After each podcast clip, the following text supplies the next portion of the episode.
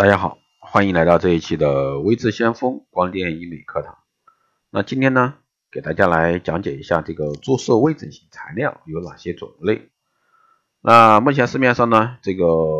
比较流行啊，拥有白嫩的肌肤、黄金比例的五官，这个是相信每个女人的梦想。传统的手术方式虽然说效果持久，但是由于这个创伤大啊，恢复慢，风险高，经常呢使这个求美者望而却步。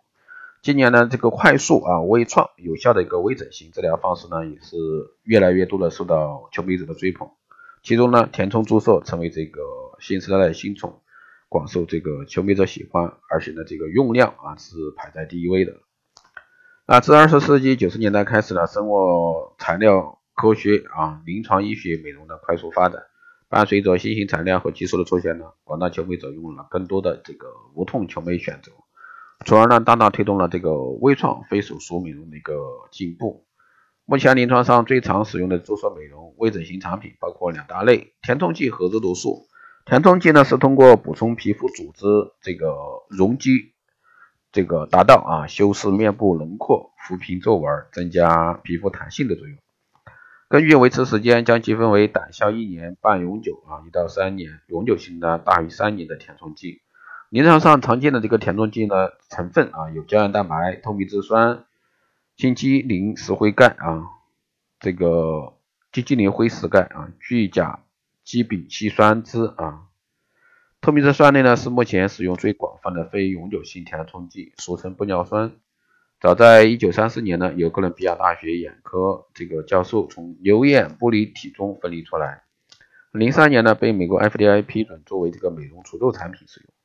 透明质酸广泛存在于这个人体和动物类，是皮肤组织中非常重要的一个成分，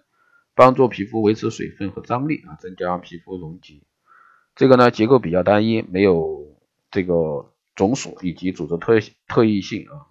因此呢很少出现这个免疫反应。同时呢高度亲水，在低浓度下呢为乙胶状，当注入皮肤后吸收水分，体积将增大，向周围膨胀而起到一个支撑作用。此外呢，透明质酸酶可以起将其降解，在体内代谢成水和二氧化碳，极大的保证了这个治疗的安全性。那胶原蛋白呢，是人体内含量最丰富的蛋白质，是最早被批准用于注射填充的短效填充剂。目前呢，经我国 SFDI 认证的这个产品呢，原来是属于猪的双美一号和来源于索伊牛的富美达。由于这个取自动物啊胶原蛋白具有这个组织特异性。因此呢，使用后可能会出现水肿呀、红斑、瘙痒这些过敏反应。注射呢，通常需要皮试，和透明质酸相比呢，胶原蛋白分子量小，可以在表浅部位，比如说口唇呀、泪沟啊这些地方做塑形，但维持时间呢，一般三到六个月。那永久性的填充材料中呢，具有代表性的产品是艾贝夫和美蒂。那前者的，主要成分为胶原蛋白和这个聚甲基丙烯酸甲甲质球。啊，甲质微球，后者呢为这个聚丙烯酰胺或或者说叫 PIM 啊，这个前面一个呢是 PMMA，也就是说微球。那微球和这个 PIM 呢在体内不能降解，长期留存体内，那么是否永久性材料治疗会更好呢？其实呢并不然啊，奥美定注射体内后呢，通常早期效果较好。但是后期呢会陆续陆续的啊出现这个填充物的游走啊，局部纤维增生、细菌感染，一般多见于乳房填充、致癌等严重并发症，那被世界各国啊禁止使用的。由于这个永久性填充材料的不良反应发生率明显高于非永久性材料，因此呢，我们对永久性填充剂呢仍需要非常谨慎，安全有效，多次填充仍然是临床最常使用的一个方式。从目前填充剂的发展来看呢，玻尿酸制品是比较安全可靠的产品。这类产品呢，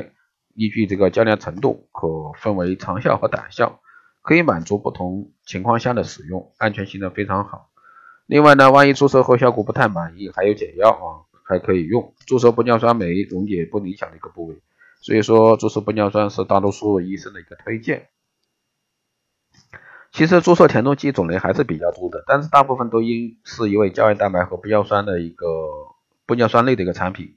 经过几十年的发展和完善呢，这些产品已经非常安全，满足了啊这个我们所谓的母母餐美容这种会计师的需求。好的，以上呢就是今天这一期节目内容，谢谢大家收听。如果说你有任何问题，欢迎在后台加微信二八二四七八零七幺三，备注电台听众，可以快速通过。报名光电医美课程、美容院经营管理、私人定制服务以及光电中心加盟的，欢迎在后台加微信二八二四七八六七幺三，备注啊电台听众。